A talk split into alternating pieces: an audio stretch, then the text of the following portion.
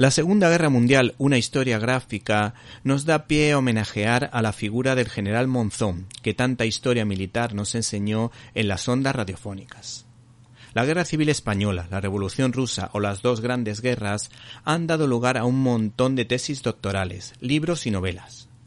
La editorial Pasado y Presente ha tenido la gentileza de enviarnos una joya titulada La Segunda Guerra Mundial, una historia gráfica del historiador Anthony Vivor, que nos ofrece una versión reducida de su trabajo como historiador para acercar a jóvenes y adultos ese episodio terrible y fascinante de la historia de la humanidad, que prácticamente comienza con ese pacto de Varsovia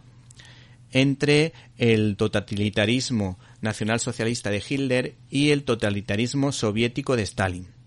que hicieron prácticamente un sándwich con Polonia e incluso primero los nazis y luego los comunistas asesinaron a miles de soldados rivales completamente desarmados. Se hace referencia a las hazañas bélicas de ambos bandos, por ejemplo reconociendo la pericia de generales como el británico Montgomery o el zorro del desierto el general Rommel. Se alaba la maquinaria de guerra de la Wehrmacht respaldada por la Luftwaffe y los cazas Messerschmitt o el coraje de Winston Churchill de enfrentarse no solo a la todopoderosa Alemania, sino también a los colaboracionistas que estaban prácticamente hipnotizados por el aparato de propaganda alemán. El autor hace un guiño a la resistencia francesa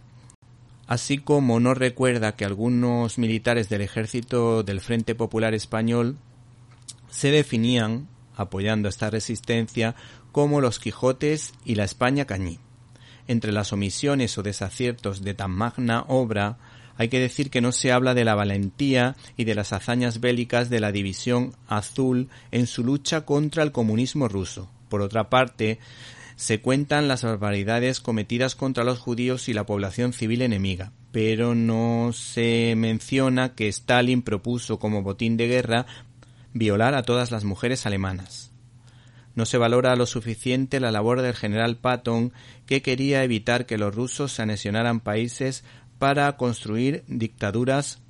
comunistas o construir precisamente la dictadura soviética.